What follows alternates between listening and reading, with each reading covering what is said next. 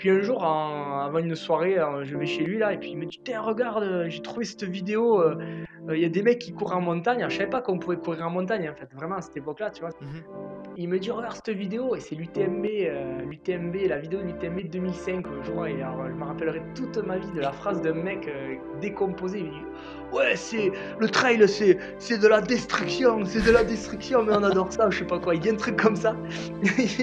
On se regarde avec les yeux brillants, on s'est dit: «Mais putain, c'est génial, on veut faire ça nous aussi». Salut à toutes et à tous, c'est Nico au micro, vous écoutez Let's Try, le podcast. Dans le LTP, j'ai décidé de partir à la rencontre de toutes les personnalités qui constituent notre milieu. Organisateurs de courses, athlètes élites ou encore coureurs de milieu ou de fin de peloton, je souhaite, par le biais d'un entretien au format long, entrer dans l'intimité de mes invités au travers de leur histoire, de leur motivation et de leurs petits secrets. Mais avant tout, je souhaite faire de ce podcast un projet participatif. Donc pour agrandir la communauté, n'hésitez pas à parler du LTP autour de vous. Et surtout, et c'est ce qui est le plus important pour moi, courez vite sur la plateforme Apple Podcast pour noter avec 5 étoiles et y laisser un petit commentaire. C'est ce qui m'aide à remonter dans les classements. Et passons maintenant à la présentation de l'invité du jour. Dans cet épisode, je reçois un athlète de la team Garmin Adventure, résident à Trébon à Haute-Bigorre dans l'Haute Pyrénées. Ce papa d'une petite fleur exerce en tant que chargé d'études dans un cabinet d'urbanisme et d'État. Il se décrit comme un hyper actif passionné par ce qu'il fait. C'est surtout un athlète accompli, puisqu'il performe depuis 2008 sur le circuit trail running, dans lequel il alterne tous les formats. Il remporte par exemple les 45 km de l'Eco-Trail de Paris en 2019, termine 3 du Mute en 2018 sur le 85 km, ou encore finit 13 de la TDS en 2017. Il n'est pas figé non plus sur le dénivelé, puisqu'il participe à des événements beaucoup plus roulants, comme les 100 km du Grand Raid de Camargue en 2016, lors duquel il termine deuxième. C'est un couteau suisse de la course à pied avec des références sur bitume et pistes plus qu'impressionnantes. Nous allons évoquer avec lui son parcours de vie, ses premiers pas de sport, la relation avec sa team, ses amis comme Germain Granger et bien d'autres sujets.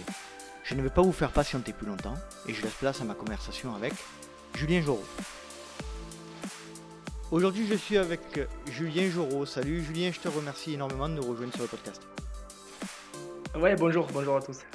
Je te remercie. hein. Alors, euh, tu es euh, un, un des invités que je voulais avoir depuis, le, depuis longtemps, bien avant euh, l'enregistrement que j'ai fait avec ton, ton compère et ton comparse Germain Granger, qu'on salue. hein. On va commencer Ah par bon. ça, sinon ça serait pas, ça serait pas Oui, tout à fait.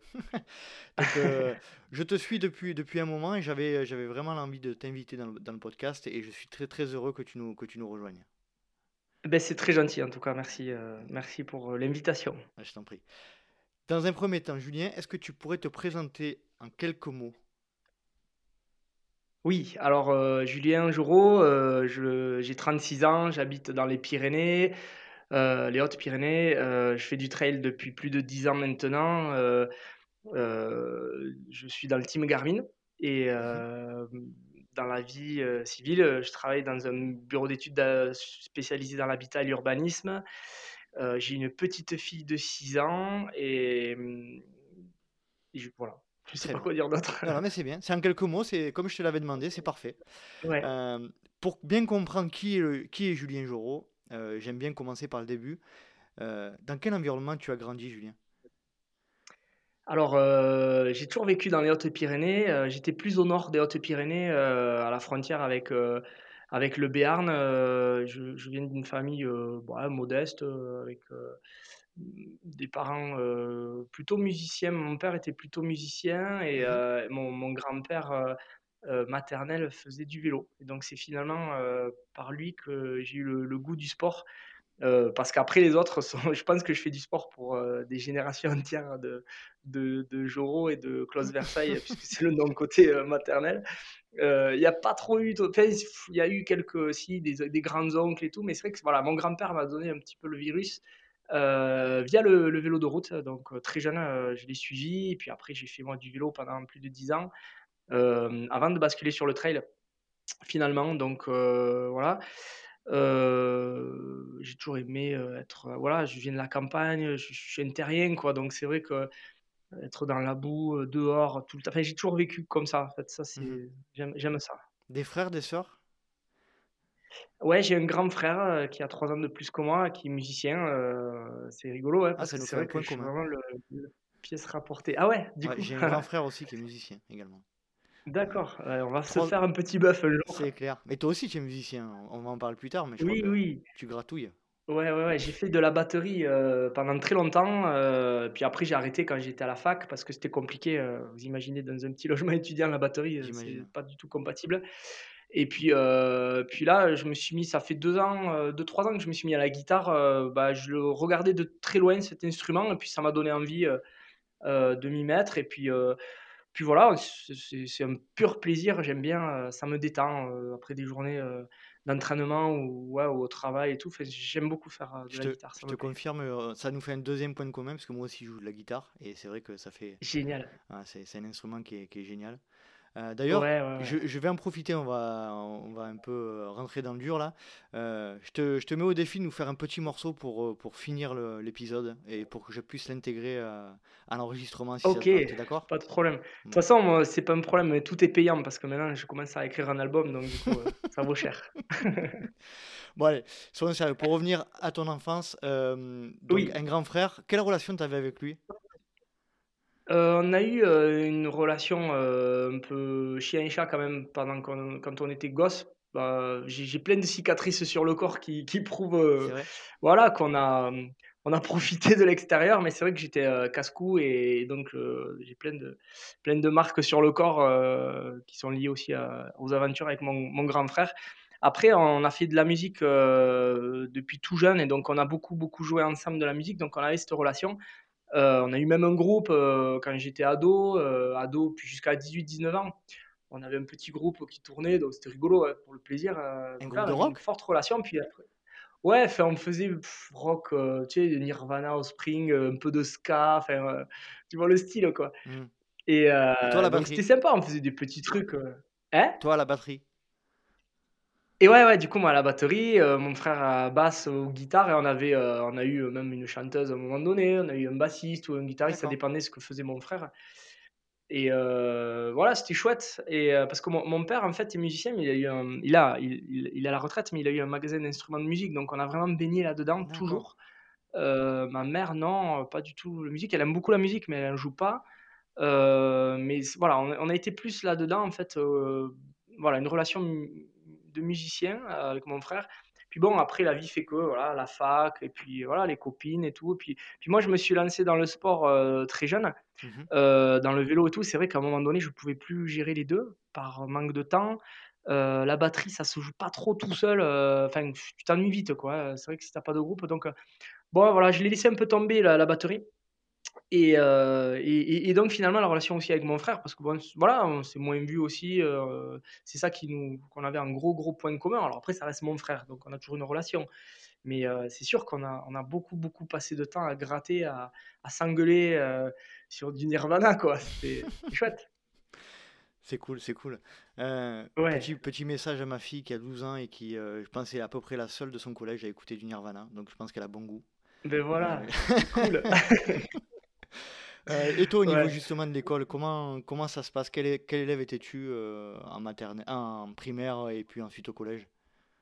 Ouais, j'étais, heu, je je suis, j'ai été toujours bavard et et déconneur. Alors ça, c'est toujours été le le fil rouge de ma vie parce que, bah, c'est pas j'étais pas un mauvais élève, parce que je suis je suis quelqu'un qui travaille donc heu, j'avais pas de gros, gros moyens, des facilités ni rien, mais j'ai toujours bossé, pour moi les devoirs ça a jamais été trop un problème. Heu, du coup, heu, voilà, je me suis toujours, sorti des des études en passant, au repêche au bac et cetera. Après, j'ai trouvé ma voie, dans l'aménagement du territoire et et ça m'a plutôt bien réussi derrière, mais c'est vrai que j'étais pas le super élève, quoi. J'avais des notes ultra moyennes, mais mais voilà, on passait du bon temps à à l'école, j'avais toujours le mot pour rire, la déconne, très bavard, très bavard, Mmh toujours. Heu, très intéressé par les filles aussi, heu, je me rappelle, que je vous raconte des trucs quand même un peu de un peu de ouf parce que j'ai pas raconté à beaucoup de gens. Ah tu Il y a, j'avais été convoqué à un CM1 je crois ou un CM2, CM1 je crois. Ma mère a été convoquée parce qu'en fait je passais mon temps à à penser qu'aux filles et j'avais 2 copines à l'époque et heu, j'ai failli pas passer en 6e après à cause de ça quand même donc ouais voilà. Ouais, ouais, vraiment et je me rappelle de ce moment où ma mère, tant convoquée, elle savait pas trop pourquoi et quand elle a vu que c'était juste pour une histoire de nénette, j'ai pris le retour en rentrant. Donc euh, voilà, j'étais pas un, pas un mauvais bougre, quoi. Je suis pas un cancre ni rien, mais c'est vrai qu'on se marrait, quoi. Après, moi, j'ai eu voilà, des punitions, des trucs comme ça, parce que je papotais sans arrêt, quoi. J'étais toujours à, à charrer, comme on dit ici. Hein. Ouais, une pipelette, puis euh, toujours le mot pour rire, essayer de faire euh, rire un peu tout le monde. Et ça, voilà, j'ai gardé ça, hein, parce que même dans le monde du travail aujourd'hui, je fais un, voilà, un travail où quand même il faut être sérieux, mais ça m'empêche pas de déconner, d'essayer toujours de placer des blagues et des mots pour rire. Bon, alors des fois ça passe et des fois ça passe pas. C'est pas grave. on est comme on déconner dans la vie. On en parle. Ouais, c'est ça. On en parlait avec ton pote Germain, on en parlera tout à l'heure un peu de votre relation, mais on est comme ben, on est. Comme on est, ça, parce qu'avec Germain, on s'est Ouais, mais avec Germain, c'est toujours dit ça parce que lui, c'est pareil. Lui, il a fait des études euh, dans une école d'ingé. Enfin, il n'y a rien de plus chiant que les écoles d'ingé et les ingénieurs de manière générale. Et j'ai rien contre les ingénieurs. Euh, mon ami est ingénieur. Alors, bon, bref. Mais ce que je veux dire, c'est que les, les... On peut être sérieux sans se prendre au sérieux. Alors ça, c'est vraiment notre credo. Vraiment, on est sur ça. Ça n'empêche pas. Mmh de... Mais même dans le sport et tout. Euh, on, fait, on déconne, on, mais on, est très sérieux dans l'entraînement, mais à côté de ça, voilà, on peut faire des vidéos rigolotes, de, la musique comme on a fait pendant très longtemps, euh, mais ça n'empêche pas que derrière, on est hyper sérieux dans plein d'autres euh, moments, en fait. Donc ça n'empêche pas, l'un, l'un va très bien avec l'autre, en fait. Quand tu, quand tu commences les années lycée, déjà, tu es où Tu es, en ville? Euh, bah, non, du coup, euh, alors je, vivais dans un tout petit village avec 80 habitants à Sanous. ne rigolez pas, c'est très mignon comme non, On salue les habitants de Sanous qui sont les Voilà, les Sanousiens et les Sanousiennes. Les et les Sanousiennes, on les salue. Voilà, et du coup, euh, personne n'écoute parce qu'ils n'ont pas internet de toute façon. donc, donc du coup, ouais, c'est pas vrai.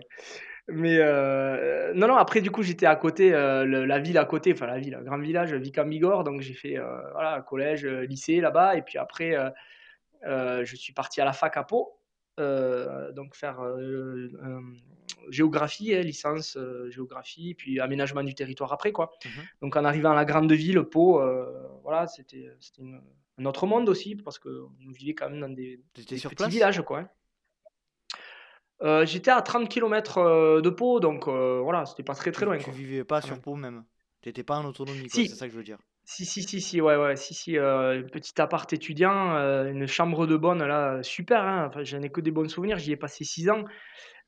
tu vis sous les combles, l'été il fait 70 degrés, l'hiver tu te cailles, mais bon, on a fait des soirées à 30 dedans, quoi, c'était génial. je me rappelle de ça, voilà, c'est une époque où en plus, voilà, tu fais la fête et tout, tu, tu étudies, mais tu fais la fête. Bon, c'est sympa, quoi. Mmh c'est des bons souvenirs. Qu'est-ce qui te. À ce moment-là, là, quand tu entames la faculté et tout ça, euh, tu sais ce que tu veux être ou tu, tu y vas un peu euh, à l'aveugle? Non, là, ça allait. C'était avant, en fait. Le lycée, c'est vrai que j'ai pas eu des super conseillers d'orientation. Donc, c'est vrai que euh, j'étais, comme j'étais en plus un élève moyen, bah, voilà, on t'envoie facilement vers des, des voies un peu basiques et puis presque de garage. si t'as pas bien ton bac, on ne sait pas trop, machin.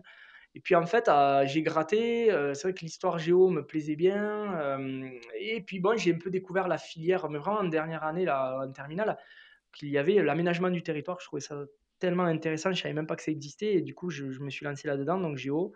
Géo, le cursus normal. Euh, et puis après, ben, au final, voilà, à la fac, je suis arrivé en Master 2, aménagement du territoire, développement local.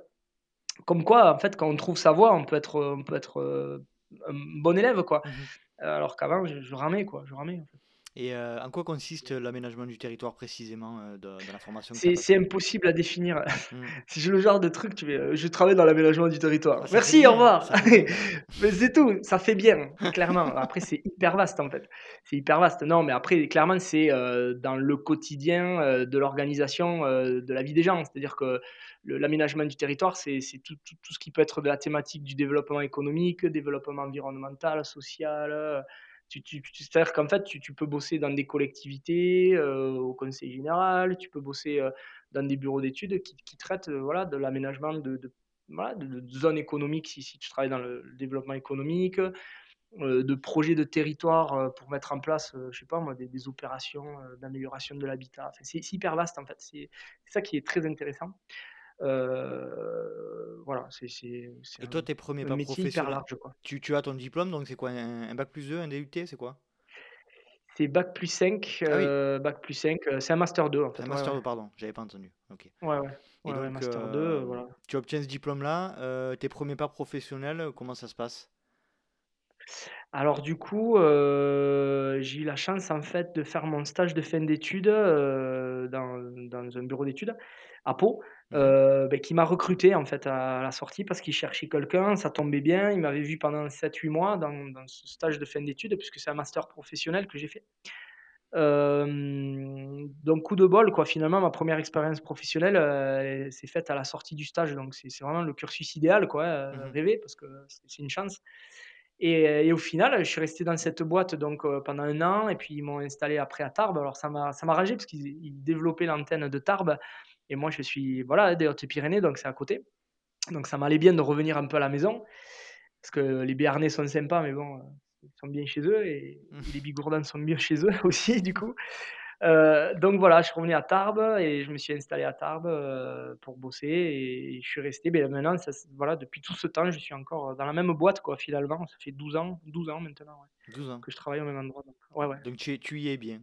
Le boulot que tu fais te plaît, Ouais, heu? ouais, ouais, ouais, il me plaît, ouais, ouais, heu, du coup, heu, alors aujourd'hui clairement je je suis je bah, je suis devenu chef de projet, enfin alors c'est un bien grand mot là aussi, enfin j'encadre 2-3 personnes et puis, Mmh heu Puis voilà, mon travail, c'est de, mmh, de de développer des projets d'a d'amélioration de l'habitat, heu, d'aider les gens à avoir des subventions dans leurs travaux, heu, du quotidien. On travaille pour des collectivités, en fait, qui qui qui mettent en place des des projets sur l'habitat, quoi, sur leur territoire. Voilà, je je fais au plus simple, hein, pour vous expliquer, mais pas être chiant. Mais heu, voilà, donc c'est un boulot super intéressant. On voit on fait pas mal de de terrain, pas mal de pas mal de bureaux aussi, c'est c'est moite-moite, quoi. Après, ça me va bien, c'est hyper dynamique. Après, voilà, on a des pics d'activité, là, depuis des années, ça s'arrête plus, quoi. Donc, c'est vrai que, des fois, pour souffler, heu, c'est bien d'avoir une activité à côté ou le évacuer le stress. C'est vrai que le le trail, pour ça, c'est c'est parfait, quoi. tu tu travailles principalement dans les grandes villes ou dans les petits villages?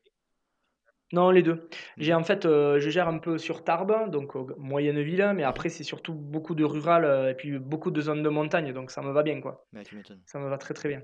Toi Mmh. aussi toi aussi tu es comme moi, tu fais des visites, heu, dans des endroits, un peu chiants, quoi? Dans les montagnes, Exactement. voilà. Ouais, c'est est ça, ouais. c'est ça. Il y a des des coins, des fois, tu te poses entre 2 visites et tu fais: «Waouh». Bah, ouais, carrément. En fait, moi, je trouve que c'est une chance d'avoir cette possibilité de faire, un mix, quoi, d'être Mmh. dehors et puis après un peu de bureau aussi. Bah, voilà, il en faut, mais c'est chouette, c'est une chance, ouais. Puis on rencontre plein de gens aussi, quoi. c'est clair. Heu, pour revenir un petit peu, heu, à ton enfance, heu, quelle relation donc tu as parlé de ton papa tout à l'heure qui avait un magasin de de musique. Tes parents étaient sportifs ou pas du tout? Non, non, du coup, non, c'était que mon grand-père maternel, en Ah fait, oui, hein, donc on habitait juste à côté, parce que du coup, on était, bah, à la campagne, ça se fait, quoi. Enfin, il y a le les les les les grands mon mon grand-père était agriculteur, donc il avait des terres, donc il a il a filé à tous ses enfants, donc ma mère et mon père ont construit juste à côté, donc on était, heu, tous à à côté et voilà, donc c'est lui qui m'a donné le goût du sport, mais non, non, non, après, heu, personne ne faisait du sport hormis mon grand-père, hein. Et toi, heu, si tu pouvais te si tu devais te remémorer ton premier moment de sport, ça serait, ça serait lequel? Très jeune, hein, mais en fait, ce qui m'a vraiment piqué, c'était le tous les dimanches, mon grand-père, il allait rouler, bon, il a fait de la compétition pendant très longtemps et puis il allait rouler, voilà, avec ses ses copains cyclos là et et il revenait le dimanche midi et je le voyais arriver en vélo. Donc ça, c'est mes premiers souvenirs. Et je sais que je j'enfourchais mon petit vélo, heu, j'avais, hem, j'étais petit, 5-6 ans, je pense même pas. Mmh et heu et en fait, il repartait pour faire 2 ou 3 kilomètres avec moi, il m'accompagnait et hop et après voilà, on mangeait tous à midi, et donc ça, c'était vraiment les premiers les premiers er débuts. C'est là où le virus a commencé à prendre puisqu'après, il a vu que j'aimais bien, tous les étés, on regardait le Tour de France à la télé, heu, donc il était agriculteur, donc on on le matin mes mes vacances d'été, c'était le matin, je l'aidais au champ à mettre en place, heu, les canons d'arrosage et tout ça, donc j'adorais ça, je me levais super tôt, je l'aidais à tirer les tuyaux, je conduisais les tracteurs et tout, j'adorais. Et l'après-midi, hop, on mangeait chez mamie. Et après boum, Tour de France. Et jusqu'à 17:00 et après je me refaisais l'étape. C'est-à-dire que de 17:00 à 20:00, heu, j'étais sur mon vélo et je faisais le tour du pâté de maison et heu, j'avais la course, je faisais le film, le sprint. J'avais tous les jours le maillot jaune quand même, il faut le noter. Je gagnais mon maillot jaune tous les jours et je faisais ma petite interview avec l'accent de Greg LeMond parce que je sais pas pourquoi à l'époque c'était lui qui me après il y a eu et tout, mais c'est vrai que c'était la la fin fin Greg LeMond quand il était là-dedans. Donc heu, j'avais petit accent, je me faisais ma mon auto interview, heu, de victoire. C'était très drôle, donc j'avais un polo jaune Et euh, voilà, bah, c'est après j'ai eu mon maillot à poids euh, spécial Richard Virenque parce que été euh, fan. C'était l'époque. ouais. Et voilà, bah, c'est ça. Ouais, voilà, c'est ça. ouais. Donc du coup, je suis vraiment euh, tombé là-dedans. On allait voir le Tour de France tous les ans avec mon grand-père. Et puis après, dès que j'ai pu avoir l'âge, euh, j'ai pris une, une licence vers 11 ans, 11 ans, 12 ans, je pense, dans un club de vélo. Et puis j'ai commencé minime, cadet. Donc là, autant te dire que je passais plus de temps avec mon grand-père qu'avec mes parents. Mhm. Euh, lui, il, faisait sa vie rêvée de, de papy parce que voilà, il était fan de vélo et que son petit-fils euh, faisait du vélo alors qu'aucun de ses quatre enfants n'a fait de sport et de vélo et que le premier petit-fils n'a même pas fait de vélo. Donc, tu vois, j'étais un peu le, l'enfant Jésus pour lui. Donc, euh, on s'est toujours super bien entendu, quoi. Et, euh, et ça a été une forte, forte relation parce qu'on a jusqu'à. J'ai fait du, du vélo pendant ouais, 10 ans, euh, 10-11 ans. Je suis arrivé au niveau national. euh, après, j'ai après, j'ai arrêté parce que j'en avais un peu marre de, de l'ambiance vélo. J'ai continué le vélo pour le plaisir, mais c'était la compète qui me, qui me pesait. Mhm. Et c'est vrai que lui annoncer, euh, ça a été très difficile. Lui dire, j'ai papy, j'arrête le vélo. euh, je pense que je l'ai un peu, je l'ai un peu poignardé quand même. hein. Il s'y attendait? Bon, je continue le. Hein? Il s'y attendait? Que tu, que tu arrêtes? Mmh, je lui en ouais, je il s'y attendait pas vraiment, je sais pas, je l'avais parlé, mais ouais, ça lui a fait un coup quand même, hein, en fait, de plus, heu, de plus me suivre sur les compétitions, tout ça. Alors, je faisais du vélo pour moi, pour j'adorais ça, donc j'allais rouler, heu, 100-200 bornes tout seul, tu vois? J'adorais ça. Mhm. Mais c'était pas pareil et après, c'est vrai que du coup, très vite, je me suis mis à la course à pied, j'ai découvert que voilà, j'avais, des capacités À quel âge t'as- et tu t'es mis, bon, à, tu t'es mis à la course à pied? bah, du coup, j'ai arrêté le vélo, heu, vers, heu, 23 ans 22 ans. Mhm. Ouais, 22 ans. Et heu, le trail, je crois que j'ai commencé à l'âge, ouais, 23 ans, dans quasiment dans la foulée, quoi. Je me suis mis un coup à courir, un peu de vélo, un peu course et puis donc ça s'est enchaîné, ouais, c'était vers, heu, 4 heu, 98 2008. Heu, ouais, 2008, j'ai commencé à courir. J'ai arrêté le vélo vers 2006, tu vois, à peu près. Et avant, de, 2006-2007, une avant, de avant 2006, tu n'avais jamais couru, euh, on va dire, euh, ré- régulièrement, quoi? Ah non, jamais de la vie, jamais, jamais. Non, je faisais que du vélo, en fait, que du vélo. En plus, là, là, ma dernière année, quand j'étais en national, euh, j'avais euh, 24 000 km de, de vélo dans les pattes, quoi, dans l'année, Mhm. quoi. Donc autant te dire que j'avais, je roulais, je faisais que rouler, quoi. J'étais à la fac, en plus, j'avais du temps, hein. Je peux te dire que j'avais la marque des lunettes. hein. Donc euh, ça allait bien, quoi. Ça allait bien, mais après, euh, bon, voilà, après, j'ai découvert la course à pied, euh, un peu à la fac je te coupe, je aussi. te coupe, et- mais euh, j'aimerais revenir sur le moment où tu as, un peu délaissé, enfin, tu as même carrément fait une croix sur le vélo. Tu disais que c'était par Hmm. rapport à la compétition. Est-ce que tu peux rentrer dans le détail Oui, par rapport à cet aspect-là? Non, c'était pas. Alors, ouais, c'était l'ambiance compète. J'ai- J'avais fait le tour, quoi. En fait, euh, en fait, il y a, plusieurs, plusieurs aspects qui sont rentrés en compte. C'est que c'est vrai que tous les week-ends, on partait, on partait loin, on partait courir loin euh, dans des endroits, euh, ben, parfois qui étaient un peu pourris. Enfin, habité au pied du Tourmalet, au pied des Pyrénées, et on allait courir Bordeaux, Charentes, les, des endroits. Tu te dis, mais putain, pourquoi on va courir autour de- on va faire des critériums pourris. Enfin, bon, ça m'a plu pendant des années. Puis je me disais, mais putain, mais moi, je- le dimanche, là, je peux aller me faire le vélo que je veux. Je peux Hmm. aller me faire euh, 4 ou 5 cols si je veux. euh, Je fais 300 km si j'ai envie et, et je me régale, quoi. Voilà. Et donc, j'en suis venu à cette pratique-là parce que je me dis, c'est dommage, j'ai les plus belles montagnes à côté de chez moi et, toutes nos compétitions, on nous envoie euh, faire des compètes euh, loin, euh, dans des endroits où il y a du vent. où il y a... Voilà. Puis, j'avais fait le tour aussi parce que c'est vrai qu'en national, euh, on courait, ouais, national, élite, on courait avec des mecs qui, qui passaient pro et tout. Enfin, moi, j'avais pas le niveau pour passer pro, donc je prenais des raclés tous les week-ends. Mhm. Enfin, j'avais perdu un peu le plaisir, tu vois. euh, aussi, euh, les niveaux en dessous m'allaient bien. Bon, voilà, après, euh, il aurait fallu attendre une année pour redescendre et tout. Je me suis dit, bon, pff, allez, c'est bon, j'ai fait le tour. C'est pas grave, ça, ça, me- ça me va. Voilà. Comment, comment tu découvres le... Alors que tu découvres, on découvre pas comme ça du jour au lendemain le travail ou la course à pied, mais tu, tu te rappelles le Mais moment si, où tu bascules? figure-toi que oui. Ah, Ah ben, alors, je, je courais. Ouais, ouais, c'est étonnant. euh, c'est comme quoi, des fois, il y a des déclics. En fait, euh, je fais. Du coup, je faisais euh, là à la fac, donc j'arrête le vélo. Enfin, j'arrête le vélo. J'arrête la compète, donc je fais du vélo avec mon, mon copain Simon. On se met à faire de la course à pied à la fac, un peu de vélo, un peu de montagne tous les jours, tu vois, entre les cours. Parce qu'on a du temps à la fac à ce moment-là. Et euh, donc, je me mets à courir, et puis euh, je vois que voilà, je cours bien. il, me dit que je cours bien, donc euh, on s'entraîne, on fait toujours des, des sorties, tout ça. Puis un jour, avant une soirée, je vais chez lui là, et puis il me dit Tiens, regarde, j'ai trouvé cette vidéo il y a des mecs qui courent en montagne. Alors, je savais pas qu'on pouvait courir en montagne, en fait. Vraiment, à cette époque-là, tu vois, c'était 2017. Mmh il me dit regarde cette vidéo et c'est l'UTMB, euh, l'UTMB, la vidéo de l'UTMB 2005, euh, je crois. Et alors, je me rappellerai toute ma vie de la phrase d'un mec euh, décomposé. Il me dit ouais, c'est le trail, c'est c'est de la destruction, c'est de la destruction, mais on adore ça, je sais pas quoi. Il dit un truc comme ça. on se regarde avec les yeux brillants. On s'est dit mais putain, c'est génial, on veut faire ça nous aussi. Et, et voilà, du coup, ça s'est fait comme ça. Donc moi, je faisais, euh, du coup, 2007, 2008, j'ai fait ma première course à pied, euh, ce qu'on appelle des courses à pied nature, tu vois, une 15 bornes avec des collines euh, à côté de Tarbes. Et puis, en fait, je cartonne de suite, quoi, mais facile, j'étais à l'aise, quoi. Je me dis, putain, c'est cool. Puis la fois d'après, t'attaques. Puis très vite, j'ai gagné, très vite, j'ai fait des résultats, tout ça. Donc, je me suis pris au jeu parce que j'adore la compète, en fait. Et ça m'avait manqué, finalement, pendant mmh deux ans, de ne pas faire de compète.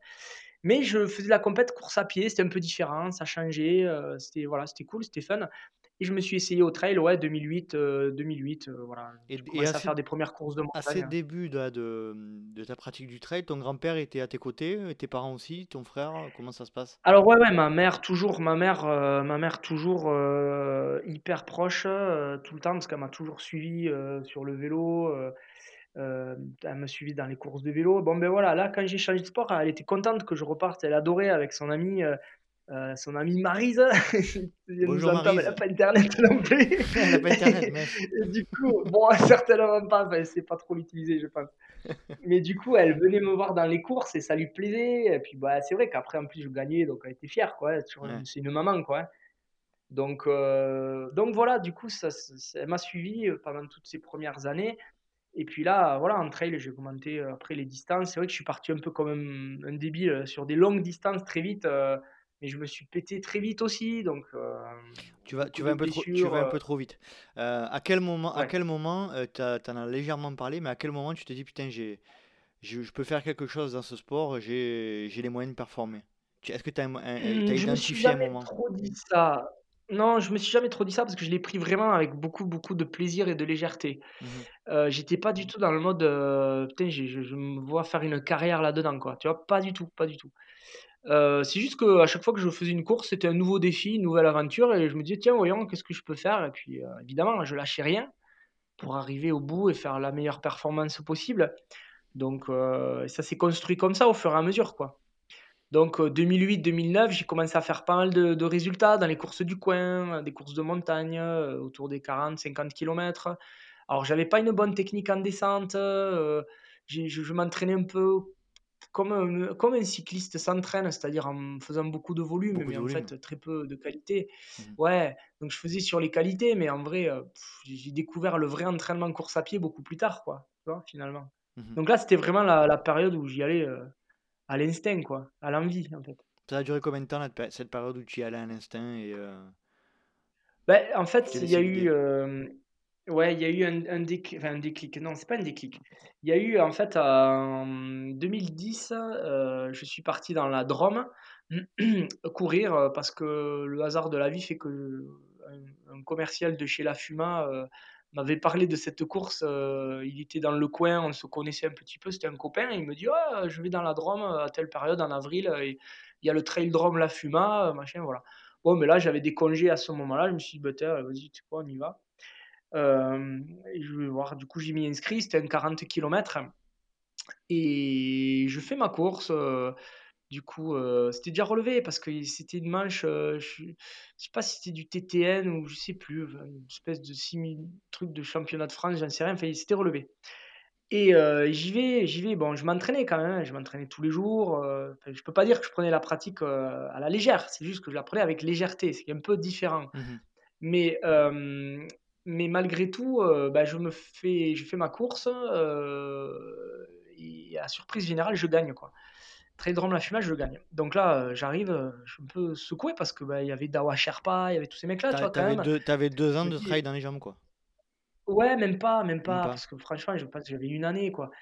Et là, putain, je gagne, hein, euh, la fuma, ma chienne, tout ça, donc c'est vrai que ça me tombe un peu dessus.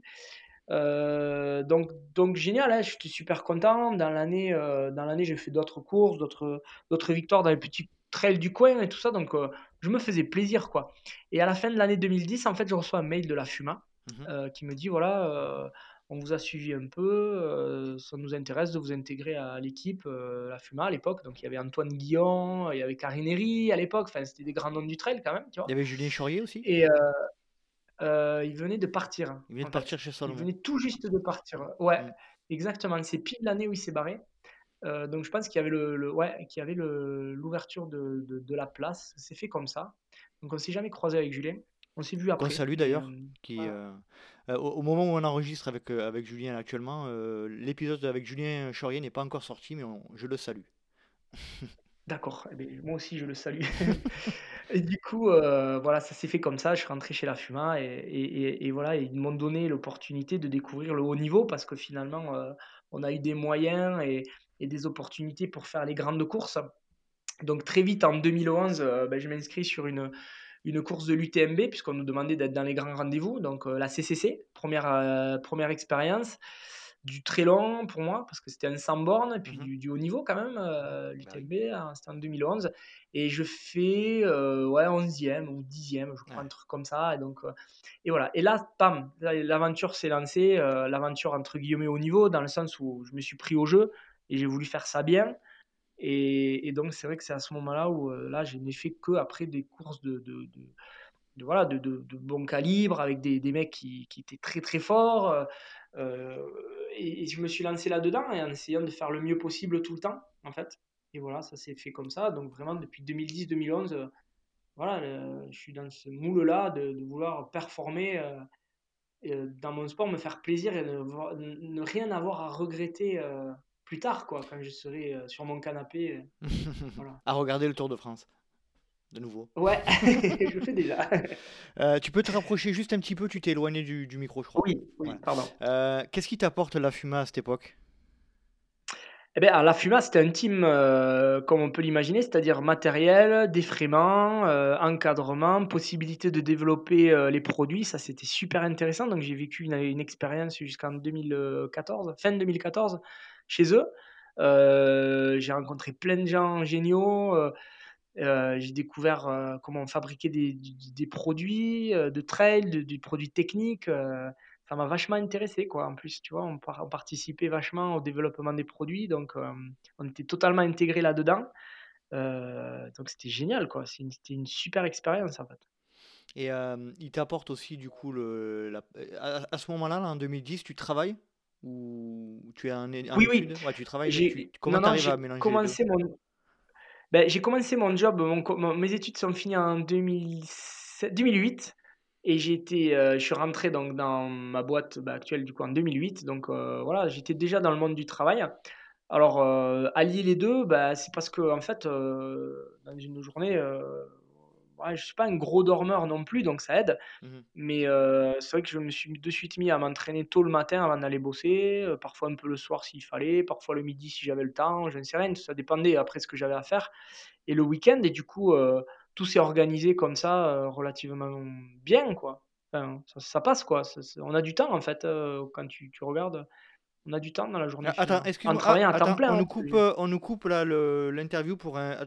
oui, attendez, hein, attends. Good afternoon, cher Julien. Alors, euh, bonsoir, Julien Jorot. Ici, euh, Nelson Montfort, direct de l'Arena Glace. Euh, comme diraient les anglo-saxons, le stade Dice, hein, qui veut dire glace. Bon, bref, nous nous égarons. Alors, question. Quel est le titre de votre premier acoustiquaire avec Germain Grangier? Oh Ah ben c'est Hey Ho Je sais plus, je crois que c'est Lumineers qui, qui, font, qui font ça. Lumineers, ouais. On va bientôt se quitter, alors on fait un dernier morceau.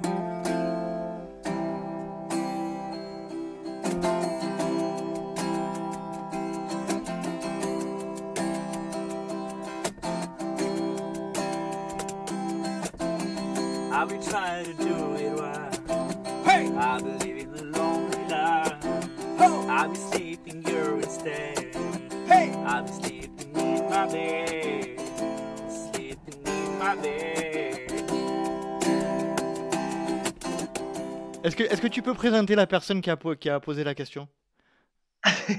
Mais Nelson Montfort, tout le monde le connaît, Nelson bordel. Non, c'est Germain, ben ouais, j'adore. C'est le meilleur imitateur et de, de- de Nelson Montfort de, de toute la France entière. Donc vous pouvez l'entendre. Et, euh, et puis voilà, Germain, c'est mon, super ami. euh, on se voit pas trop trop là en ce moment avec toute l'histoire du Covid et tout. Et, et ça me pèse un peu, mais, euh, mais euh, voilà, On on va rattraper. On va rattraper le temps. Ouais, on s'écrit et tout, mais c'est vrai que c'est quand même pas pareil. Donc raconte-nous euh, un ouais, peu votre, votre premier. euh, c'est quoi ton premier titre euh, euh, en acoustique avec Germain? Alors, ouais, la petite histoire, parce que les gens ne vont pas capter comment on s'est rencontrés, mais on était. donc en 2015, euh, la FUMA s'arrête, je rentre dans le team Garmin avec les, les frères Camus. Euh, 2015, donc je, postule, ils me prennent, génial. Donc super aventure. Et je découvre Germain à cette époque-là, en fait en 2015, il est chez Garmin. Euh, du coup, euh, ouais, on se racontait des conneries et tout, mais on, voilà, on, on a accroché quand même plutôt vite. Et puis on a découvert qu'on avait une passion commune pour la musique et lui jouait de la guitare, donc il l'a mené relativement vite euh, dans nos stages qu'on faisait, de- des rassemblements avec l'équipe. Et euh, puis voilà, moi j'ai toujours aimé la musique aussi, du coup, euh, au fur et à mesure, euh, on s'est amusé à faire des cons, à faire des vidéos. euh, moi j'ai pris des baguettes pour l'accompagner et faire l'accompagner à la batterie de manière acoustique en tapant sur un peu tout ce que je trouvais autour. Et, voilà, ça s'est lancé comme ça. Donc en fait, le, l'acoustique, le premier acoustique qu'on a fait, on était sur un rassemblement. Il me ramenait d'un blablacar. Ça, c'est, archi con, hein, franchement, ça s'est fait comme ça. Il me ramenait pour mon blablacar pour que je puisse rentrer chez moi. Et, euh, dans la voiture, en attendant le blablacar, on était sur un parking, euh, pff, je sais pas quoi, un dimanche après-midi de pluie. Enfin, vous imaginez la déprime totale. Et là, on se dit, putain, pareil, on se fait une vidéo. Donc, on met le, téléphone sur le, le tableau de bord de, son, de sa voiture, là, de son partenaire. Et je prends mes, fouets, mes petites baguettes là, euh, de jazz. Et lui, il prend sa guitare et on se lance euh, à faire euh, notre petite chanson. Et, et en fait, on a balancé la vidéo. Et c'est vrai que ça a fait de suite un gros, gros buzz parce que les gens, ils étaient contents de voir. euh, voilà, des mecs qui couraient mais qui faisaient autre chose et on sait qu'on l'a pris euh, un peu à l'arrache mais ça rendait bien en plus Ac- Acoustic car, c'est ça? Ouais, acoustic car, ouais, ouais. Alors c'est difficile euh, pour les trouver. Il faut hashtag acoustic car sur Facebook. Vous allez réussir à trouver des vidéos, mais c'est vrai qu'on n'a on n'a pas été bon sur le référencement, ce qui fait que c'est compliqué de les trouver. On n'a pas fait de, de YouTube ni rien, mais euh, ouais, c'est des très très bons souvenirs parce qu'on en a fait un paquet du coup à partir de là. Parce que là, du coup, c'était en 2016. 2016 et après euh, jusqu'à ouais, jusqu'au confinement le dernier acoustic car qu'on a fait c'était en octobre 2019 quoi voilà, du coup, dès qu'on avait l'occasion, qu'on se voyait, on se mettait dans une voiture ou, ou- ailleurs, dans un endroit un peu improbable, et on, on se préparait une chanson euh, quelques semaines avant, et puis on la jouait, on la mettait la vidéo et on la partageait. C'était rigolo. On s'amusait bien, quoi. Donc euh, j'ai envie qu'on en fasse d'autres. Hein. Eh oui, hein. Ouais, je pense que ça nous manque tous euh, la liberté qu'on avait euh, auparavant. Et Ouais, c'est ça, c'est vrai que Ouais, c'est ça, ouais. ça. clair. Du coup, je t'ai coupé. Excuse-moi, c'est un peu décousu comme épisode, mais C'est pas pas grave. voilà, on part un peu dans tous les sens, mais bon, ça nous correspond. Ouais, pour revenir un petit peu à la période après 2010, là, la période dans laquelle tu es chez La Fuma, euh, tu disais que tu commences à enchaîner les, les- des distances un peu plus longues, voire beaucoup plus longues. Oui. Euh, euh, c'est quoi les moments importants dans, cette période de La Fuma, euh, entre La Fuma et, la Team Garmin? Euh, bah, j'ai vécu les premiers gros moments de trail avec la Fuma, puisque euh, 2011, 2013, j'ai fait une super perf sur la CCC. Je finis huitième avec Aurélien Collet. La CCC, donc une arrivée à Chamonix, vous pouvez imaginer l'émotion que ça représente. Et puis, puis d'un coup, c'est un énorme projecteur sur nous.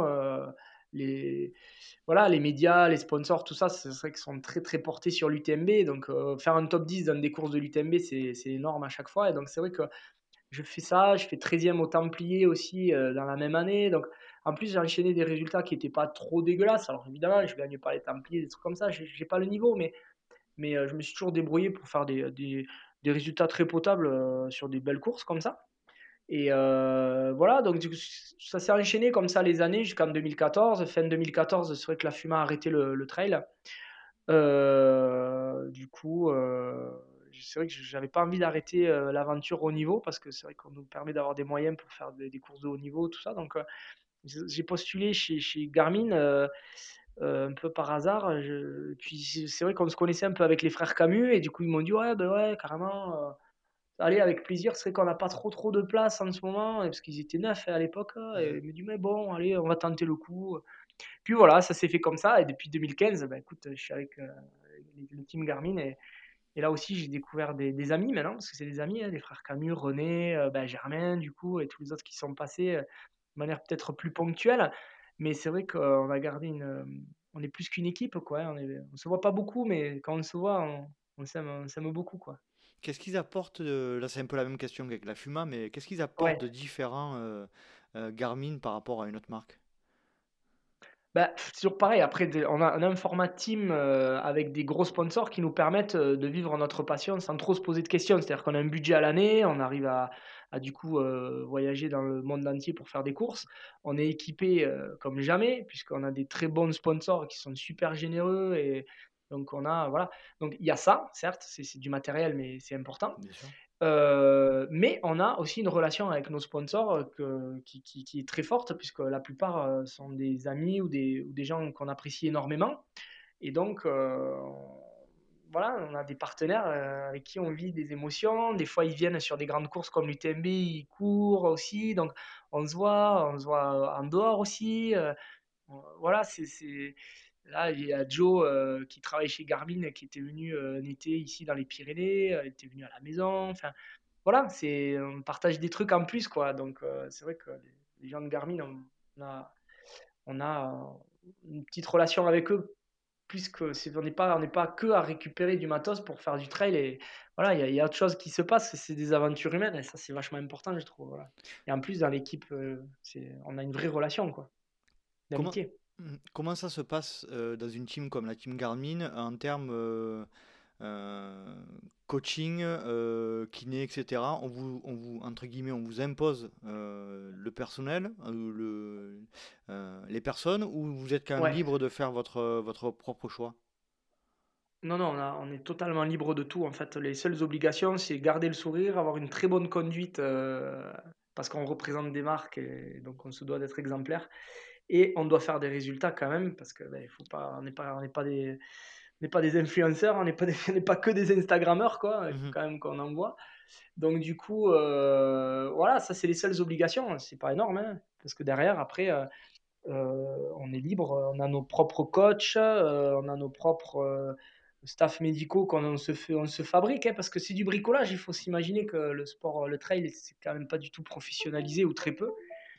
Et du coup, comme c'est pas professionnalisé, ben, on, bricole avec les, les- professionnels de santé qu'on a autour de chez nous. Moi, j'ai un super ostéo-kiné. il a toujours été super arrangeant avec moi. Il me prenait dès que j'avais besoin et tout. Enfin, il s'est mis à m'apporter aussi. Mais il n'est pas dans le staff du ni rien. Enfin, voilà, c'est, on se fabrique autour de nous des, des relations et un réseau qui nous permettent de, de nous soigner si on a besoin. Ou, voilà, ça, ça se fait comme ça.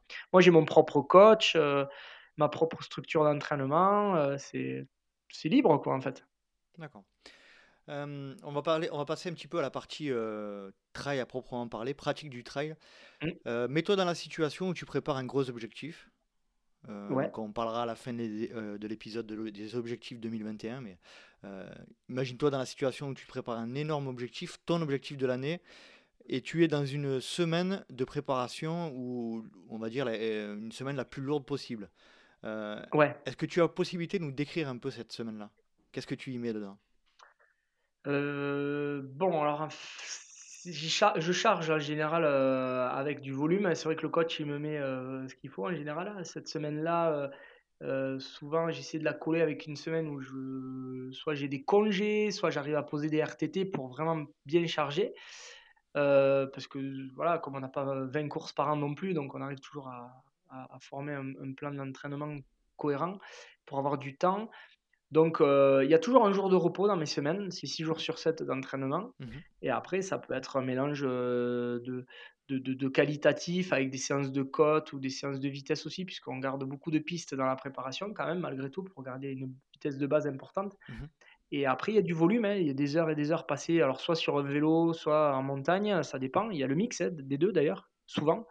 J'aime faire des, longues, longues, longues traversées en courant ou, en vélo. euh, ça fait faire du volume. euh, tu, vis une aventure aussi. Tu prépares euh, une course, mais tu vis plein de moments géniaux. en amont, quoi, qui font que si tu rates ta course, ouais, tu es déçu, mais tu auras vécu des trucs, quoi. Tu auras vécu de toute façon des trucs. Donc, euh, ces, grosses semaines de préparation, je les aime beaucoup parce que, ouais, c'est beaucoup d'heures, de la fatigue, mais euh, on en tire une satisfaction énorme, quoi. J'adore. Et euh, un dicton qui dit, je, je, je peut-être peut-être mal le citer, mais euh, ce qui compte, c'est pas le résultat, mais le chemin. Et je pense que Oui, c'est vrai. c'est Ouais, ouais. C'est vrai, une bonne, euh, une je, bonne je- je partage ça, ouais. Mm. Ouais. Tu sais, je, je, je- en fait, c'est c'est Thi- Thierry Breuil qui disait ça avant. euh, alors, c'est un ancien champion de France, pour ceux qui connaissent pas. Il a gagné les Templiers plein de fois, tout ça. Il était dans le team Adidas. Et, euh, et en fait, il marquait ça souvent dans les Templiers. juste avant, il arrivait aux Templiers, mais il marquait, il faisait un petit récit. Il disait Ouais, euh, bon, mais voilà, c'est la fin d'une aventure. euh, j'ai vécu ça, euh, c'était génial, la préparation, tout ça. Bon, maintenant, voilà, on va en découdre, mais mais il y avait tout, tout, tout plein d'autres choses avant. Et c'est vrai que je me suis toujours. je me suis toujours dit qu'il avait totalement raison et, et- je me retrouve totalement dans cette phrase-là parce que par exemple, tu vois, quand je prépare l'UTMB ou des grosses courses comme ça, l'é- l'été, il sert à beaucoup se préparer. Mais quand j'ai des, traversées ou des préparations, il faut que je vive une aventure, quoi. Il faut que je vive quelque chose, euh, une traversée d'un point A à un point B.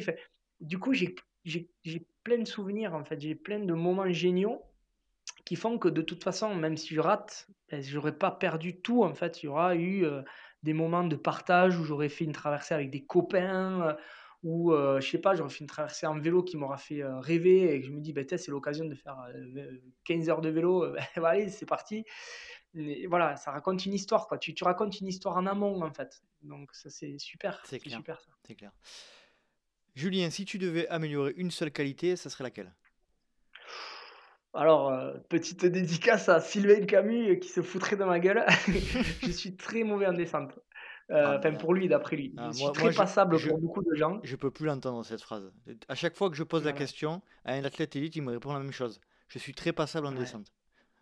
Vous voilà. êtes, vous êtes pas C'est objectif. vrai, hein, Non, si, si, parce que c'est toujours pareil. C'est-à-dire que oui, on va C'est passer très très bien. Sauf que, ouais, sauf que, en fait, tu, tu- quand tu fais une course avec des jornettes et des compagnies, tu te ça. sens nul, mais nul, mais nul, mais vraiment. Et tu te dis, mais on, on- on peut, on peut perdre une course euh, bêtement en descente. Et oui, et oui, bien sûr. C'est la vérité. Euh, donc, si j'avais vraiment amélioré quelque chose, euh, c'est ça, c'est la, la- Tu la descente. Si je pouvais être un monstre.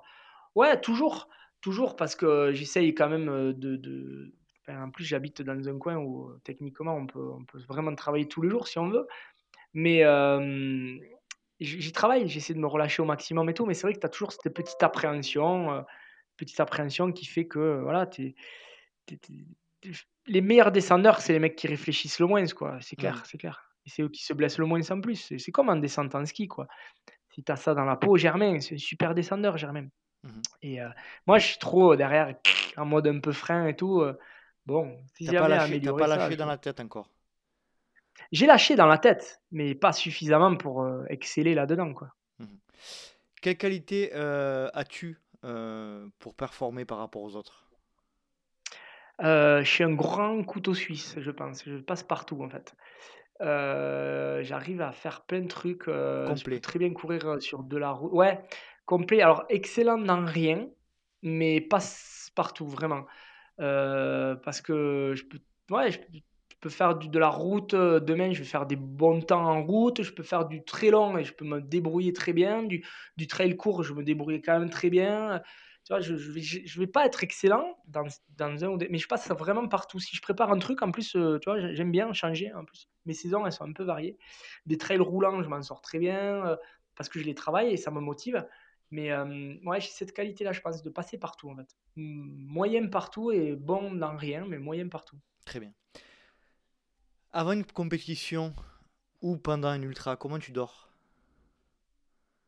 Là, j'essaie de dormir plus que ce que je fais au quotidien, ça c'est clair, parce que je suis sur une base de 5-6 heures par nuit euh, pour tout rentrer dans ma journée.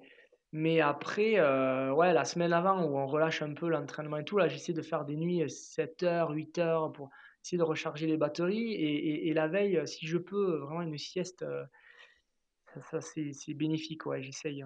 Moi, c'est un gros souci pour moi. Ça. Moi, je fais pas d'ultra particulièrement, mais c'est vrai que j'ai déjà de base un gros souci avec le sommeil euh, en temps normal. Ouais. Euh, D'ailleurs, je pensais euh, sérieusement me mettre à l'auto-hypnose Ah ou un truc du genre, tu vois, tellement ouais, c'est problématique. Donc autant te dire que quand je me prépare une course ou que j'ai un truc qui m'a, qui m'a, qui m'angoisse un peu, c'est, il est impossible que je ferme un œil, quoi. Toi, c'est pas, ton- pas un problème pour toi? Si, si, si, en fait, c'est un peu mon problème aussi. Je pense que c'est lié à ça. euh, mais j'essaye de.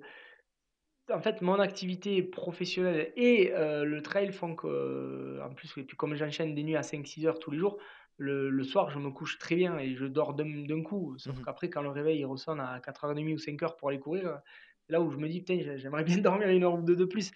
Mais après, c'est vrai que si j'ai le temps et tout en vacances, j'ai jamais été un gros dormeur, mais j'essaie de m'octroyer des temps pour récupérer parce que c'est vrai que le sommeil, c'est clairement ce qui manque, c'est cette récup en fait. On est, on est sportif de haut niveau, mais on n'est pas sportif pro. Mhm. Et, euh, et ce qui pêche, c'est la, la récupération et le sommeil en fait, par rapport à plein d'autres. Parce qu'en volume horaire d'entraînement, on est, on est quasi au même niveau que des vrais des, des mecs qui feraient quasiment que ça tous les jours. Ça, c'est pas le problème. C'est le, le sommeil qui manque en fait. Sans parler de, de toute la, la pression ou de la fatigue psychologique générée par le travail que tu as. Ouais, alors ça, moi, je pense que c'est un bon équilibre. Ouais. Euh, parce que oui, oui, c'est une fatigue, mais en même temps, euh, c- le sport est un exutoire et je pense que je suis bon aussi parce qu'à côté, j'ai de la fatigue mentale et, et, et- des soucis au taf et des, tu vois, je pense que si- quand tu fais que ça, euh, tu le prends différemment, tu vois, ton sport. Euh, aujourd'hui, euh, je suis moi déjà dans la reconversion, j'ai pas à penser à l'avenir. Euh, ce qui me fait manger, c'est mon travail, c'est pas le trail. Mhm. Donc, si tu veux, je le prends d'une manière totalement différente qu'un mec euh, qui, qui ferait que ça de sa vie, quoi. Et à côté de ça, euh, je me dis aussi les temps que j'ai d'entraînement qui sont très restreints dans le sens où j'ai de telle heure à telle heure et après il faut que j'aille me doucher, déjeuner et je, je pars au travail, font que je suis très efficace et j'ai pas le temps de réfléchir. Et de, voilà. Donc je pense que c'est un bon équilibre, le travail à côté et une activité. euh, Tu sûr sens, euh, manque, euh, il manque du sommeil. tu sens parfois que tu es euh, au bout au niveau fatigue. Tu, que- quels sont les signaux? Ouais, j'ai été des fois. ouais, euh, les signaux, bah, le problème c'est que souvent le signal, euh, le trop grand signal, c'est la blessure, quoi. Qui fait que là tu sens que tu es allé trop loin, quoi. Ça c'est clair. Ça arrive, hein. Mais bon, c'est vrai que je touche du bois là. Ça fait deux ans, deux ans et demi que j'ai pas été blessé. Donc c'est que je pense que j'ai un bon équilibre là. Euh, est-ce que tu pourrais donner tes conseils, un conseil ou plusieurs conseils euh, pour l'alimentation, alors que ce soit liquide ou solide en course?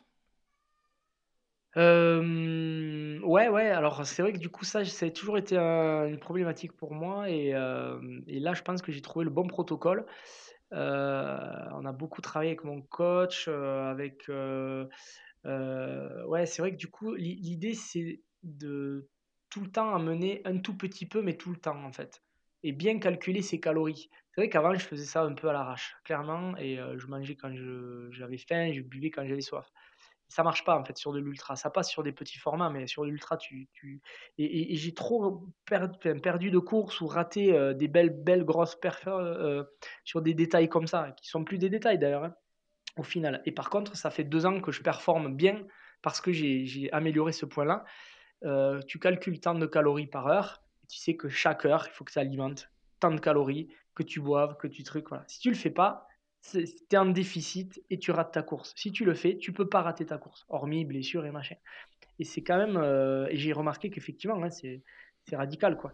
Et là, euh, j'ai toutes mes dernières courses depuis 2019, euh, depuis que j'ai mis en place ce protocole de tant de calories par heure, donc je sais à peu près combien je dois me forcer à manger. J'ai beaucoup appris hein, avec, euh, avec les frères Camus aussi, avec René Rovera euh, de, mon team, quand il prépare l'UTMB, tout ça. C'est vrai que j'avais des, soucis avec la bouffe euh, et j'étais souvent en hypo. En fait, je- mes courses, c'était je, je- passais d'une hypo à l'autre, quoi. Je me suis raté plein, plein, plein de beaux résultats, je pense, par rapport à ça.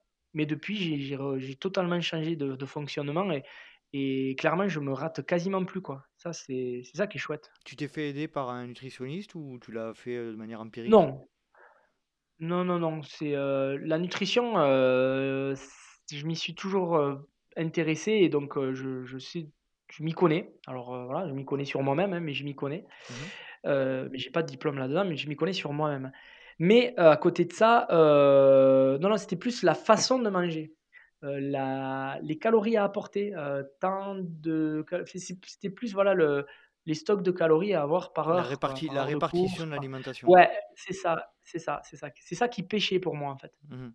Voilà. Et là, ça, je l'ai bien amélioré, ça. Et j'en suis content, parce que du coup, je me rate plus sur cet aspect-là, en tout cas.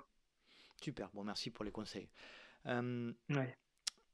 Est-ce que tu peux nous parler, Julien, s'il te plaît, de ton moment extraordinaire? Alors, c'est un moment unique, lié au trail, pas forcément le plus beau, Ouais. mais le plus atypique. Ouais. Euh... pff, Pas que forcément le bah, plus beau en émotion, Ouais. mais le plus atypique. Bah, ah, le plus atypique, euh, enfin, ah, c'est vrai que j'en ai eu plein. Je peux pas dire qu'il y a un moment en fait. C'est vrai que le trail m'a apporté énormément de, possibilités de voyager. Euh, j'ai beaucoup beaucoup voyagé avec le trail et, c'est vrai que euh, est allé courir dans plein d'endroits avec Germain, euh, en Islande, en Irlande du Nord. On était sous un déluge, une tempête, on courait, c'était génial dans les mournes, c'était trop bien. Donc c'est totalement atypique. L'Islande, il faut s'imaginer, on prenait des, rafales de vent, de la tempête au milieu de, de je sais pas où, on était au milieu de, Pff, on venait de faire 4 heures de bus pour aller au départ. Enfin, c'était génial, des aventures de fou. Donc c'est totalement atypique. Euh, j'ai couru aux États-Unis, la Leadville. euh, ça, c'était super. Des, le des- Colorado? expériences de vie. euh, ouais, ouais, c'était super, quoi. Une ambiance, un truc de fou, quoi. Donc ça, c'était totalement giga- enfin, génial, quoi. Et après, en émotion, l'arrivée, l'arrivée, j'ai fait la TDS, j'ai fini 13e de la TDS, c'était quand en 2017. Et là, clairement, euh, tu fais un top 15 euh, TDS avec le niveau qu'il y avait, tu es le roi du monde. C'était génial, c'est arrivé dans Chamonix euh, après tant d'heures à batailler, euh, à, vraiment à lutter, et c'était génial parce que c'était rempli d'émotions. Donc ça aussi, euh, Sylvain, en plus Camus avait fait deuxième. donc il y avait un vrai partage, tu vois, tout- toute l'équipe était réunie là sur le sur l'arrivée, on s'est serré dans les bras, donc ça c'est on, on court pour ça quand même aussi, tu vois. Donc euh, il y a atypique et il y a, y des gros moments d'émotion. Le trail m'a apporté ça en tout cas, et j'espère en revivre encore plein des moments comme ça. A contrario, quel est ton pire souvenir de trail?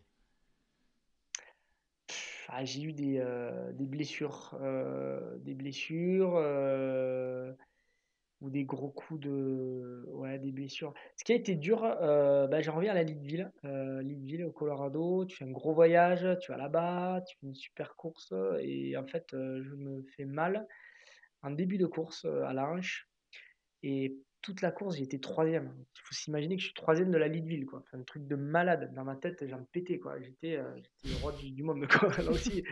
Donc, troisième, il y avait Max King devant, un autre et moi, quoi. Et, euh, et, et du coup. C'était en quelle année? je- je- 2016. 2016. 2016.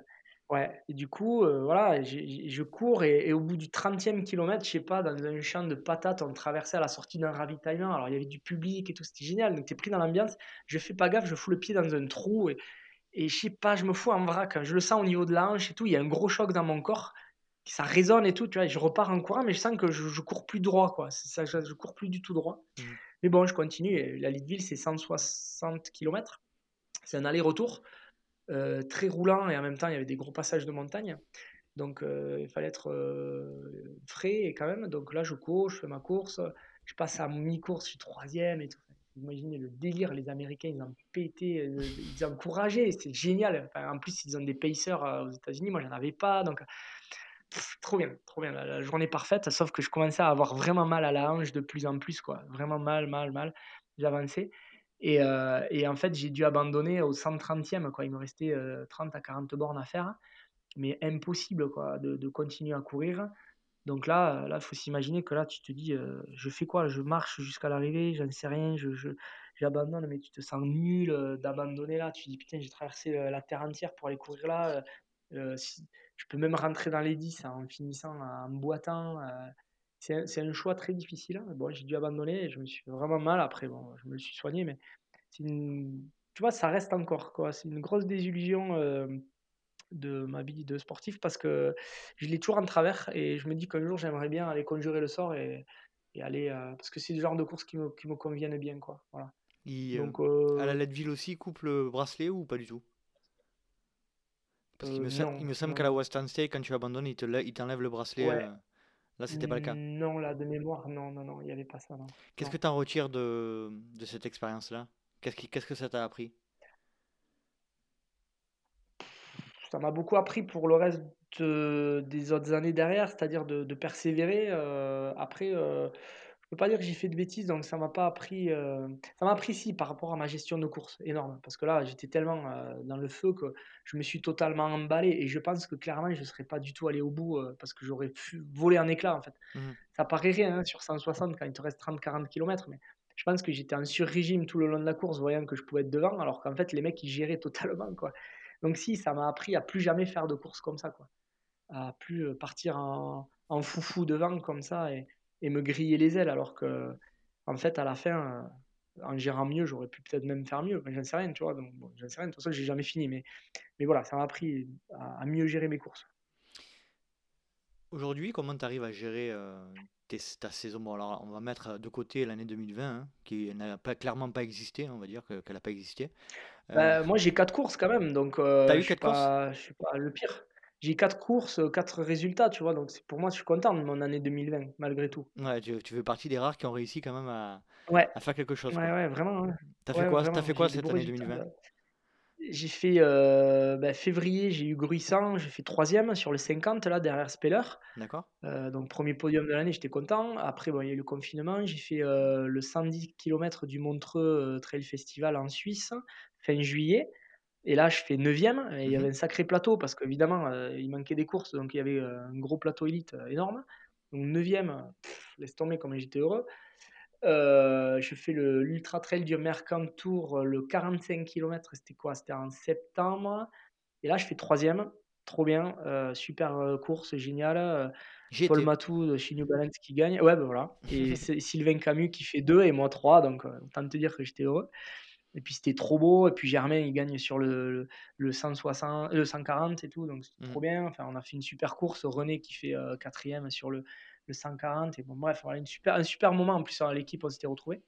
Et je finis mon année, finalement, de 2020. euh, je gagne euh, le 80 km de, des 100 miles sud de France entre euh, Argelès, euh, tu sais, Argelès-sur-Mer, enfin, c'est les Pyrénées-Orientales. quoi. Pyrénées-Orientales, ouais, Ouais, voilà. 66. Mhm. Et là aussi, vraiment, euh, un peu au dernier moment, je m'y suis inscrit. Et c'est vrai que du coup, je me suis dit, bon, je fais une course à bloc. J'avais envie de gagner cette année. Euh, J'avais envie euh, voilà, de, de faire un super résultat. Et je me suis foutu en mode euh, tout seul devant contre la montre. Et je suis allé le plus vite possible pour rallier l'arrivée. Et donc, euh, donc j'étais ravi parce qu'en plus, j'explose le, le, le record. de C'était ouais, une petite victoire personnelle. hein. Après, euh, y a- et pas un gros niveau, mais peu importe, je me suis régalé. Quoi.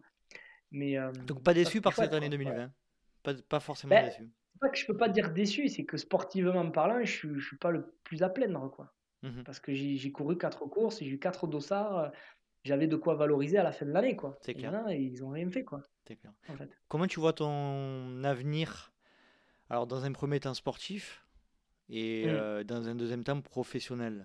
Comment tu te vois On va dire dans 10 ans? Ben, sport... Alors, 10 ans, putain, 10 ans, j'aurais 46 balais, euh, je sais pas. Alors, Quand on voit Antoine Guillon, euh, on a tous de l'espoir. Euh, il fait pas son âge. Mais euh, non, je sais pas. Après, j'ai envie de continuer parce que j'ai toujours aimé le sport. Donc après, que ce soit même en, en mode si j'arrête la compète, j'en sais rien, je sais pas, on verra.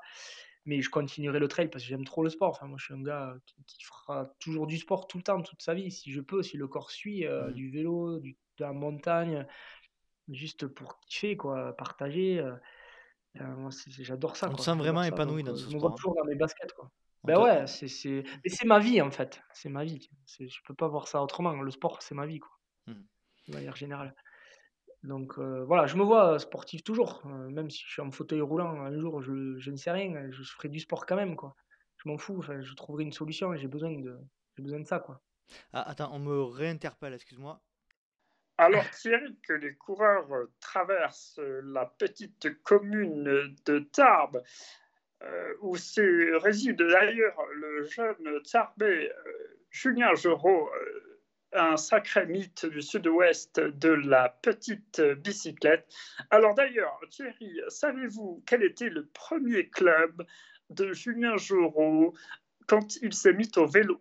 Alors, pour nos téléspectateurs, réponse A ou réponse B? T'as compris la question Ouais, ouais, ouais. Jean, Jean-Paul Olivier. Jean-Paul euh, Olivier. connaît tout. en personne. Et ouais, Jean-Paul Olivier connaît tout. Mais ouais, franchement, il nous manque, hein, parce que le nouveau, il est pas bon, quoi. Alors, euh, Le moi, premier c'était club. Andrest. Andrest Sport Loisirs, ça s'appelait. Andrest, c'est une petite commune entre Vic en Bigorre et Tarbes. Alors là, les puristes, vous pouvez taper sur Wikipédia. Ça t'est Voilà, resté, ça t'est ce petit, petit club du départ avec ton grand-père. Ouais, ouais, exactement, ouais, exactement. Bon, c'est cool. Euh, C'était cool. ouais. on arrive tranquillement à la fin de, de- de notre entretien. Qui tu souhaiterais avoir apparaître Ouais. dans, le, dans le- Alors, ne fais pas la blague de Germain Grangier, euh, la Vierge Marie. Elle est déjà faite. hein. qui, qui tu souhaiterais voir apparaître dans le podcast? Il est con. En même temps, elle était parfaite cette réponse. Maintenant, je J'ai- sais pas quoi dire. Moi, j'en J'ai sais rien. adoré. Ouais, ouais, ouais. Je sais pas, moi, Coluche, comme ça qu'on se marre, quoi. Je sais pas, mec comme ça. Bon, on, va, on va essayer de faire en sorte que Coluche vienne. Je te promets rien, mais euh, on va essayer. Ouais, super. Euh, Est-ce que tu as un dernier message à faire passer ou un sujet à- qu'on- dont on n'aurait pas parlé? Hum, ouais, si le Covid il m'entend, euh, s'il peut se barrer maintenant, euh, voilà, il a fait son affaire maintenant, il, il peut se barrer parce qu'il nous a foutu un joli bordel, quoi. Voilà. S'il te plaît, monsieur Covid, va-t'en maintenant. Va-t'en vite. Va-t'en vite. On attend que ça, que tu t'en ailles. Exactement. Ouais. Qu'on puisse remettre des dossards parce que 2021, euh, on a, on a des idées, mais on clair. sait pas quoi. C'est clair. Tu tu t'es inscrit à l'UTMB ou pas encore? Oui, oui, oui, oui. Je suis inscrit à l'UTMB. euh, j'ai trois courses euh, en tête, quoi. Je veux faire la Sierra Nevada, euh, l'Ultra Trail Sierra Nevada, euh, ça me tient à cœur parce que c'est en Espagne. Du coup, j'avais envie. L'UTMB, le Lavaredo aussi, le 120 km. Voilà, c'est un peu l'idéal d'année. euh, Les trois bon, objectifs si principaux. tient, quoi. Ouais, avril, juin, août. Bon, à voir maintenant. On croise les doigts. On croise les doigts, comme tu as raison. Euh, on termine euh, par les questions rapides. Julien, est-ce que tu es prêt? Allez, c'est parti. Pas Top à la vachette. Top à la vachette, top délire méga groove. Plat favori après la course? Euh, pizza 4 fromages. Apprécie. Boisson favorite après la course Pff, Un bon petit coca, ouais, allez, allez. Gel, bar, les deux ou aucun des deux? Ah, les deux, les deux. Fait maison ou industriel? Les deux. je, peux- je suis muselé, je veux pas dire le, le contraire. Tu es plutôt grosse rafale de vent ou grosse averse de pluie? Ah, la pluie, la pluie, allez. Tu préfères la ra- les racines ou le verglas? Racine. Tu préfères courir de nuit ou de jour? Ah, deux jours, quand même. Même si je cours beaucoup de nuit. Tu es plutôt hiver ou été? Été, sans aucun doute. Tu as répondu tout à l'heure, tu es plutôt matin, midi ou soir pour courir? Ben, matin. Matin. Quand tu cours, tu écoutes des podcasts, de la musique ou rien du tout? J'écoute la nature qu'il y a autour de moi. La musique dont tu ne parles à personne et dont tu n'es pas fier. je l'écoutais avec mon ami hier soir. On écouté Émile et Images, les démons de minuit. Ah, ça va faire. Ça, ça Il fait. au bout de la nuit. Ça, ça va Voilà, faire voilà. Je plaisir suis pas très fier, mais Elle est fan de cette ouais, musique. ouais. Bon, Ah, mais génial, j'adore. J'adore Émile et Images. tu préfères... En plus, ils sont du sud-ouest, non? Ils sont Ouais, toulousains. de Toulouse, ouais, ouais, carrément. Ah, on a des fiertés locales, oh, Ah, on a. Patrick Sébastien, on a, on a lui, quoi. Eh ben oui. tu préfères courir seul ou accompagné? Pff, Seul quand même, parce qu'au moins je fais ce que je veux. Et attention, dernière question. Choix cornélien. Tu préfères le cyclisme sur route ou le trail? Le cyclisme sur route, c'est le paradoxe de ma vie. Oh. Euh, ouais, Ah oui. Ah, tu t'es tranché là. Je suis un grand fan de vélo. Ouais, je suis un vrai grand fan de vélo. Tu vois, par exemple, je, je m'achète des magazines de vélo et pas de trail. Le trail, j'en ai rien à foutre. Je, je le pratique, le trail. Mais voilà, après, euh, Bon, mais c'est cool. je, je suis un fan de vélo. Parfait. Julien, je te remercie énormément. Et puis, je compte sur toi vraiment, comme on a dit au début d'épisode, pour que tu me fasses passer un petit, euh, un petit son de guitare euh, en acoustique D'accord. pour qu'on puisse clôturer cette, euh, cet entretien. Je te- dans, dans tous les cas, je te remercie énormément pour, euh, pour ce moment qu'on vient de partager. C'était vraiment chouette. Avec plaisir. Ben, c'est sympa. Merci beaucoup. euh, C'était une chouette expérience. Eh ben, vraiment, je te remercie beaucoup. Et puis, on passe de nouveau le, le bonjour à toute la team Garmin Adventure et, euh, et à, et à Ouais. Germain, qu'on salue. Et ouais, aussi. Exactement. Et à tous les autres aussi. Et à tous les autres. Julien, je te, je te dis bonne soirée, puis à très bientôt. Bonne soirée, ouais. À bientôt. Allez, Au revoir. Salut, salut.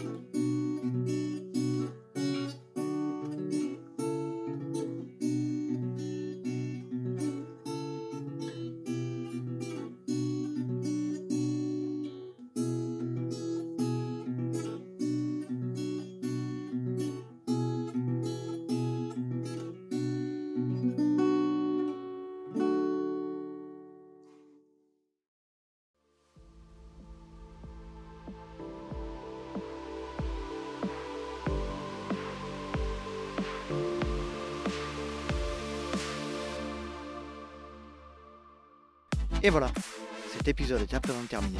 J'espère que vous avez passé un agréable moment en compagnie de notre invité. Et je le remercie de nouveau de s'être rendu disponible pour un épisode du LTP. Si vous souhaitez rejoindre la communauté du LTP rien de plus simple, rendez-vous sur Instagram à Let's Try le podcast, sur Facebook à Let's Try, sur YouTube à Let's Try, ou alors je vous laisse taper Let's Try le podcast sur les moteurs de recherche et vous tomberez sur mon site internet. Vous avez également la possibilité de vous inscrire à la newsletter que j'envoie tous les mois. Newsletter sur laquelle il y a les news du LTP, les invités à venir et tout un tas d'autres sujets. Vous trouverez le lien d'inscription sur les différents moyens de communication. Et comme vous le savez, le Let's Try Podcast est un projet 100% bénévole. Donc si le cœur vous en dit, et pour soutenir le projet, n'hésitez pas à aller sur la plateforme Patreon slash Let's Try le podcast. Patreon, P-A-T-R-E-O-N. J'espère vous retrouver pour un prochain épisode du Let's Try Podcast. Et d'ici là, n'oubliez pas, si vous pensez que c'est impossible, faites-le pour vous prouver que vous avez tort. Salut, salut